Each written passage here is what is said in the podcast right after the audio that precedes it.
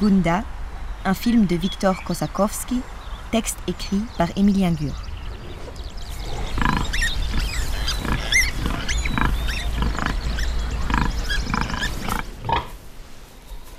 En revoyant Gunda, il y a quelques semaines à Zurich, je pensais à plusieurs reprises à la question qui donne son titre au très bel essai de John Berger, Why Look at Animals? Dans ce texte, l'écrivain britannique évoque le régime d'aliénation qui caractérise la condition animale en Occident depuis l'essor du capitalisme. Il décrit dans un style dont la sobriété est celle d'un constat implacable la disparition progressive du lien entre humains et animaux, marginalisés au sein du corps social au fur et à mesure que la modernité gagnait du terrain. Aux yeux de John Berger, les zoos, qu'il compare volontiers à des institutions coercitives et exclusives telles que la prison ou l'asile, sont l'incarnation la plus éloquente de la marginalisation des animaux dans nos sociétés. À leur sujet, il écrit ces lignes. The zoo cannot but disappoint. The public purpose of zoos is to offer visitors the opportunity of looking at animals. Yet, nowhere in a zoo can a stranger encounter the look of an animal. At the most, the animal's gaze flickers and passes on. They look sideways, they look blindly beyond, they scan mechanically, they have been immunized to encounter because nothing can anymore occupy a central place in their attention. Et encore? Therein lies the ultimate consequence of their marginalization. That look between animal and man, which may have played a crucial role in the development of human society, and with which, in any case, all men had always lived with until less than a century ago, has been extinguished. Looking at each animal, the unaccompanied zoo visitor is alone. As for the crowds, they belong to a species which has at least been isolated. Gunda est une tentative de retrouver le regard perdu des animaux. Victor Kozakowski filme volailles, vaches et cochons dans l'espoir d'être regardé par eux en retour.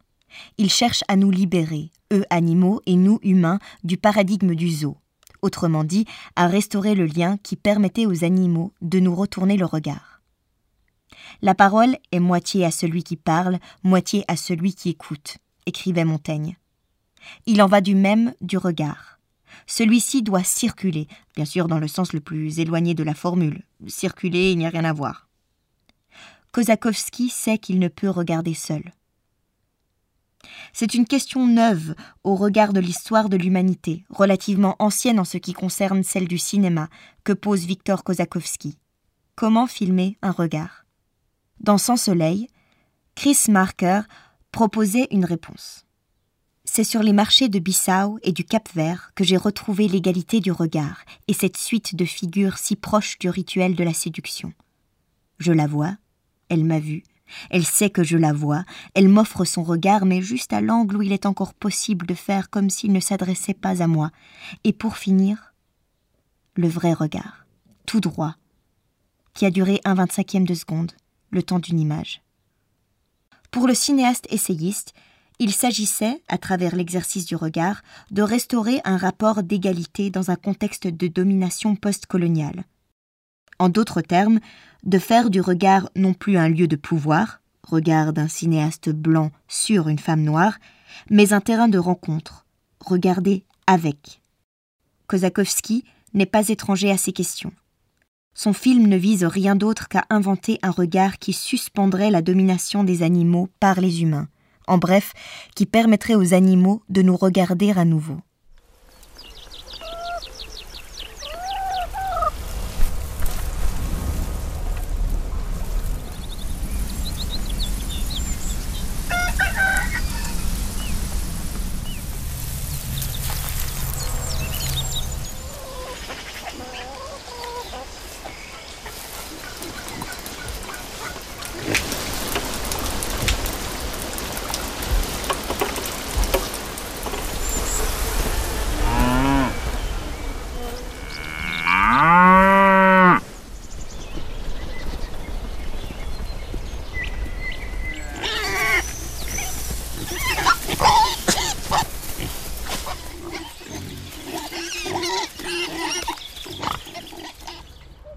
Victor Kozakowski s'essaie au monde animal.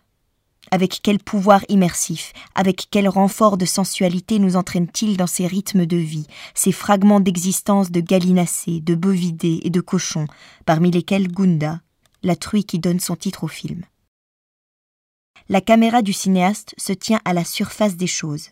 Elle épouse la matière du réel, rendue avec une délicatesse infinie par la grâce et la précision du numérique. Son regard caresse les pelages de jeunes porcs âgés de quelques semaines, la texture de la patte d'un poulet unijambiste, les yeux vitreux des vaches sorties de leur enclos. Victor Kozakowski est obnubilé par le beau. Il cherche à dire la beauté du monde animal et dispose d'excellents chefs opérateurs pour le faire. Leur virtuosité est telle que pointe par moments le soupçon d'une connivence avec l'esthétique d'un reportage de National Geographic. Disons que le cinéaste a fait le choix de la transparence. Il ne s'agit ni de réfléchir sur la fonction médiatrice du cinéma entre les mondes humains et non humains, comme l'ont fait Peter Mettler et Emma Davy dans Becoming Animal, ni de nous confronter à la cruauté radicale de l'existence de chiens errants moscovites, à l'instar d'Elsa Kremser et Levin Peter dans Space Dogs. Au contraire, rien ne doit faire obstacle à notre immersion dans l'environnement où se déploie la vie des animaux regardés. Nos yeux croient toucher le monde lui-même, oubliant presque l'écran et le montage à la virtuose souplesse qui s'interpose entre lui et nous. Kozakowski n'aurait pu choisir parti pris formel plus adapté à son projet. Si le dispositif cinématographique s'efface, nous permettant ainsi de nous oublier à nous-mêmes dans la contemplation du monde animal, c'est pour mieux nous renvoyer de plein fouet les quelques regards d'animaux que compte le film, saisis dans un stupéfiant effet d'immédiateté, difficile de croire qu'ils ne nous sont pas adressés.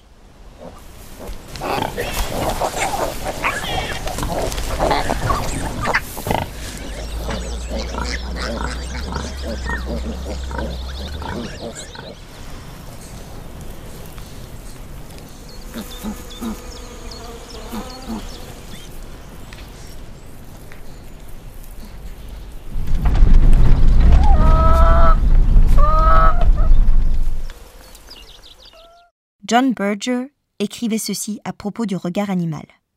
The eyes of an animal, when they consider a man, are attentive and wary. The same animal may well look at other species in the same way. He does not reserve a special look for a man. But by no other species except man will the animal's look be recognized as familiar. Other animals are held by the look. Man becomes aware of himself Returning the Look. Dans Gunda, les regards d'animaux nous renvoient à nous-mêmes en tant qu'humains. Ils nous confrontent également à leur propre altérité, décrite avec élégance et précision par Berger. But always, the animal's lack of common language, its silence, guarantees its distance, its distinctness, its exclusion from and of man. Toutefois, la proposition filmique du cinéaste russe dépasse l'analyse de l'écrivain anglais. Kozakowski sait qu'il est impossible de retrouver la façon dont les animaux nous regardaient avant leur mise au banc d'une société guidée par le productivisme.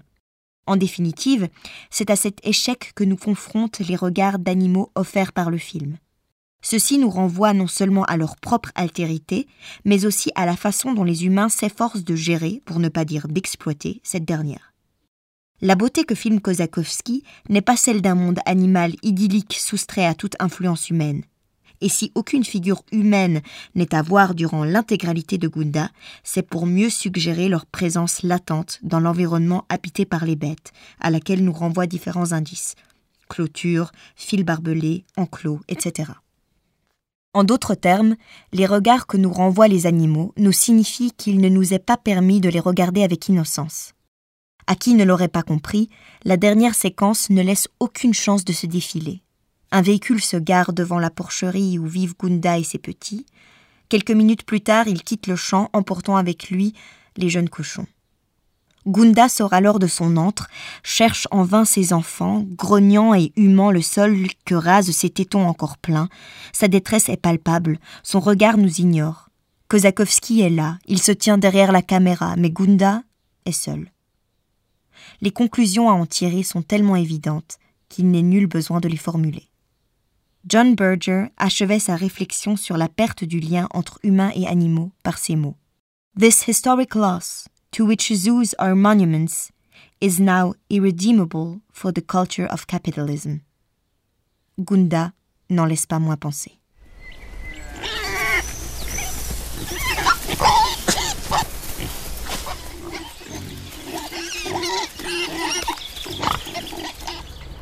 Gunda, un film de Viktor Kosakowski, texte écrit par Emilien Gur.